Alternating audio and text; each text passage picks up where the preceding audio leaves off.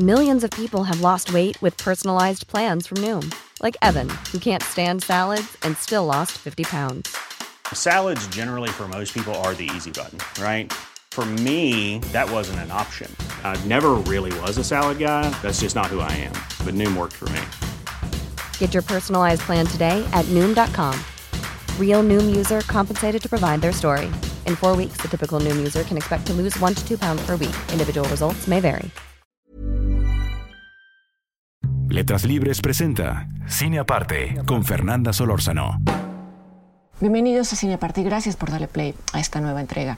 Normalmente no reseño en este espacio especiales de comedia. Hoy hago una excepción para hablar del especial Inside o Adentro, eh, del guionista, director y actor comediante también, por supuesto, Bo Burnham, el cual se estrenó hace unos días en la plataforma Netflix y que es una especie de diario formado de breves números musicales, hecho en su totalidad por Burnham durante el año en el que la pandemia lo obligó a permanecer encerrado. El adentro del título hace alusión a esta circunstancia, pero también a lo que ocurrió durante ese tiempo adentro de la cabeza de Burnham o de su alter ego como comediante en este especial.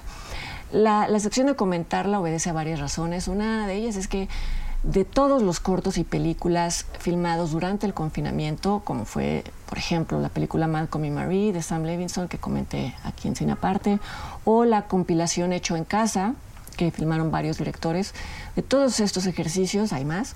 Inside es sin duda alguna el mejor de todos y creo que seguirá siendo muy valioso más allá de la coyuntura.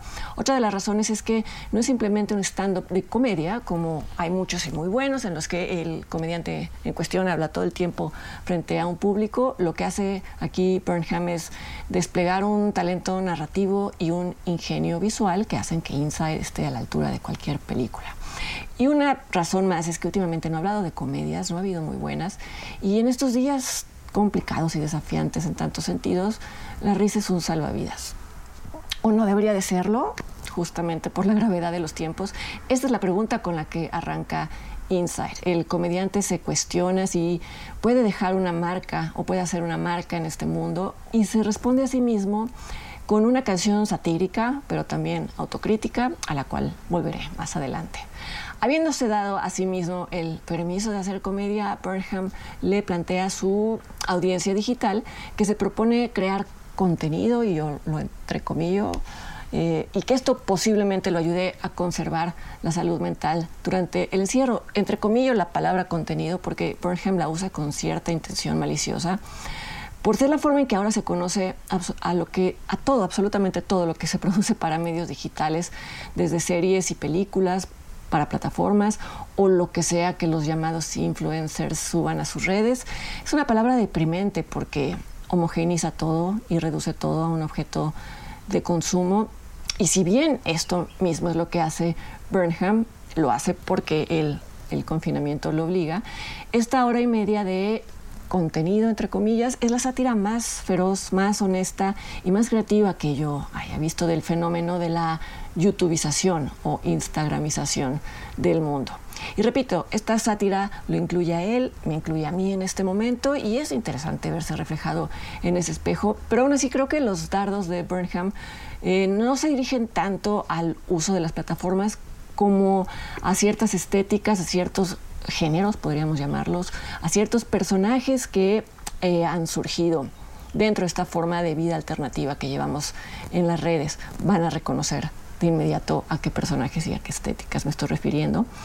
En estos breves y muy creativos números musicales, Burnham toca temas que tienen que ver con el confinamiento obligado, pero no necesariamente porque si no ni siquiera los reconoceríamos, son previos al encierro y eso es uno de los comentarios, que poco a poco nos hemos mudado a esa otra dimensión en la que cada quien se reinventa a cambio de likes.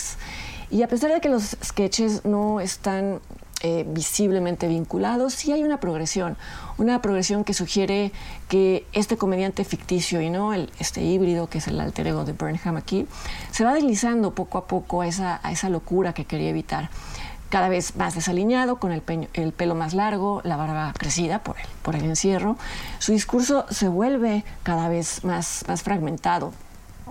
Casi sobra decir que está que esta supuesta desorganización mental eh, no es real, requiere, requiere del comediante real un, un, rigor y una lucidez enormes, pero aún así, aún siendo que la desrealización y la despersonalización son ficticias, sí hay elementos autobiográficos de Burnham en, en Inside.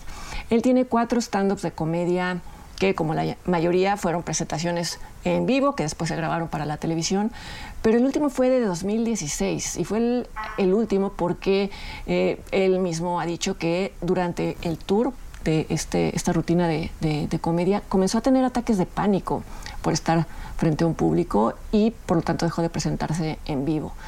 Es decir, la ansiedad es real para él.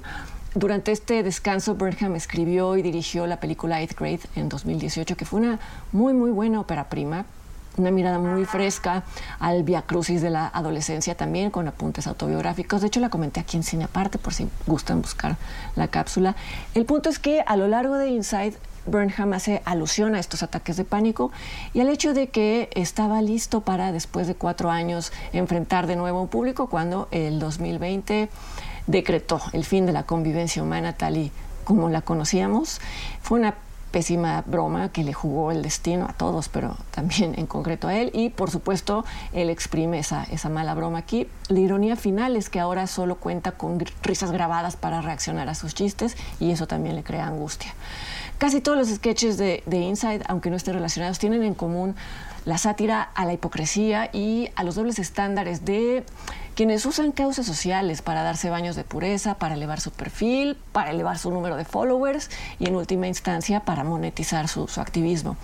Esta sátira queda clara en este primer eh, número musical que, comenté, donde el comediante se autoflagela preguntándose si sería prudente hacer comedia en tiempos como estos, sobre todo siendo él un comediante blanco, que por lo tanto debería de callar, pero tiene una epifanía que le llega casi en forma de mensaje divino y que le dice que él es un tipo especial de blanco, él sí, él sí puede hacerlo y que su comedia puede salvar al mundo, así que no lo duda más. Eh, sería imposible referirme a todos los sketches. Mis favoritos son este que acabo de escribir y quizá dos más. En uno de ellos satiriza esas cuentas de Instagram plagadas de imágenes de inocencia y de deseos de un mundo mejor, donde, eh, eh, dice uno de los sketches, donde hay citas del Señor de los Anillos erróneamente atribuidas a Martin Luther King y en donde una vez más los mensajes de, activismo son simplemente un pretexto para, para mostrarse bajo una, una luz angelical. Mi otro sketch favorito es aquel en el que Burnham interpreta a un consultor de marcas que asesora a las empresas sobre cómo obtener clientes, no tanto hablando de sus productos y de sus servicios, sino presentándose como ambientalistas o como luchadores contra la inequidad. La sátira no está dirigida a que en realidad tienen recursos a, a causas como estas, sino a que basan su publicidad creando viajes de culpa en los consumidores, haciéndoles creer que esa es su preocupación principal y no ganar dinero, como lo es en realidad, y en algunos casos también cayendo en contradicciones que en todo caso pues simplemente se esconden bajo la alfombra. Hacia el final, el tono de Inside es cada vez más paranoico. Los sketches muestran cómo la vida en pantalla aplana la experiencia al punto de que es posible pasar de un tutorial de cómo cocinar pasta a la imagen de un niño muerto, de nuevo, videos de gatitos y así durante varias horas. Creo que muchos de nosotros nos hemos preguntado si esta concentración de experiencias no ha llegado a afectar nuestra capacidad de reaccionar o de distinguir ante lo que es real y lo que no lo es, ante lo que es importante y lo que no lo es.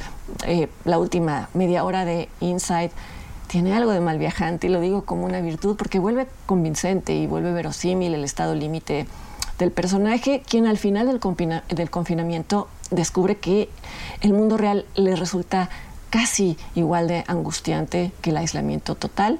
Creo que no es el único que siente o ha sentido eso, pero yo sí creo en la capacidad de, reírnos de nosotros mismos como una forma de conservar la cordura por lo menos un día más.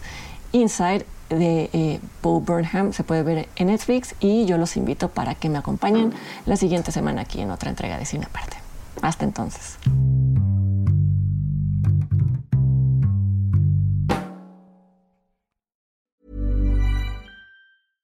Hey, it's Paige DeSorbo from Giggly Squad. High quality fashion without the price tag. Say hello to Quince. I'm snagging high-end essentials like cozy cashmere sweaters, sleek leather jackets, fine jewelry, and so much more. With Quince being 50 to 80% less than similar brands. And they partner with factories that prioritize safe, ethical, and responsible manufacturing. I love that. Luxury quality within reach. Go to quince.com slash style to get free shipping and 365 day returns on your next order. Quince.com slash style.